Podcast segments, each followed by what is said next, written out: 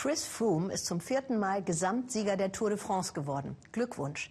Aber wissen Sie, wer auch so richtig radverrückt ist? Herzlich willkommen zum Weltspiegel. Die Eritrea, jawohl radverrückt. Eritrea ist völlig abgeschottet und bitterarm. Menschenrechte werden dort missachtet. Das toppt eigentlich nur noch Nordkorea. Weil es aber Präsident Afewerki passt, wird der Radsport gefördert. Mit Sport kann man ja ein 1A mieses Image hübsch weich zeichnen. Und so wie man hier mit leichter Genickstarre auf die Tour de France blickte, so bejubeln in Eritrea die Menschen ihre Tour d'Eritrea. Bislang ein Closed Shop, doch Marc Schlömer gelang es als erstem ausländischen Journalisten bei der Tour dabei zu sein. Eritrea, eins der ärmsten Länder der Erde, wo Kinder nach Wasser graben müssen. Eritrea, das völlig Radsport verrückt ist. Zum ersten Mal überhaupt ein ausländischer Fernsehsender bei der Tour de Eritrea, einem der spektakulärsten Radrennen der Welt. Durch teils verwaiste Gebiete, weil ein Großteil der Menschen auf der Flucht ist. Die Fahrer strampeln um ihre Zukunft, in der Hoffnung auf ein Engagement in Europa.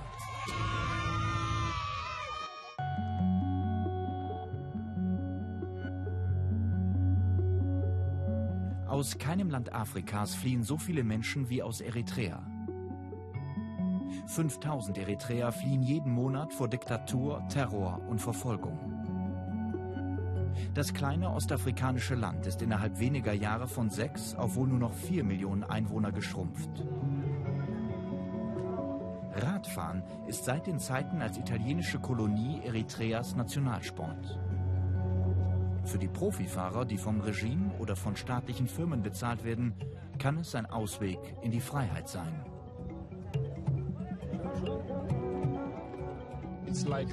Radfahren bedeutet Leben in Eritrea. Laut Reportern ohne Grenzen liegt Eritrea in Sachen Pressefreiheit weltweit auf dem vorletzten Platz, nur noch von Nordkorea.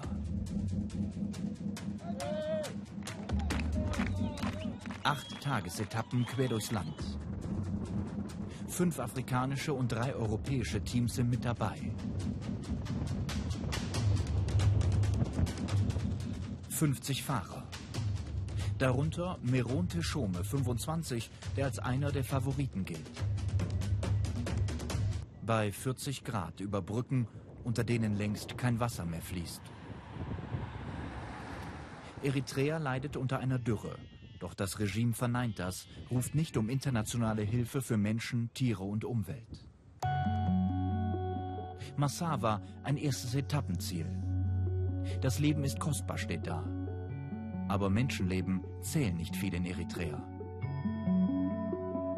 Immer noch Spuren vom 1991 zu Ende gegangenen Unabhängigkeitskrieg mit Äthiopien. Während das Fahrerfeld durch Massawa rast, vorbei an zu Denkmälern aufgestellten Panzern, sammeln Kinder vom Renntross weggeworfene Wasserflaschen auf.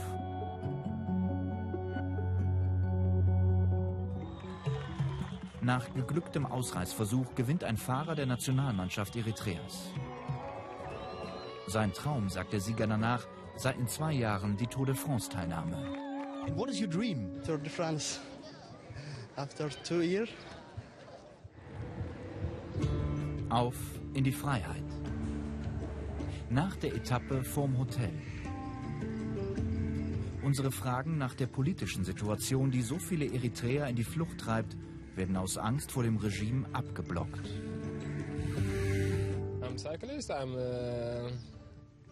Ich bin Radfahrer und kann so legal das Land gelegentlich verlassen und wiederkommen.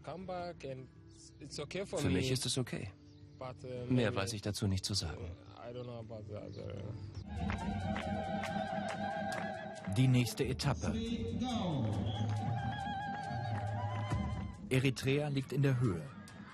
Die meisten Streckenabschnitte über 2000 Meter. Die Abfahrten auf holprigem Asphalt mit bis zu 90 km/h. Nicht immer hat die Streckensicherung alle Fahrzeuge rechtzeitig von der Straße bekommen.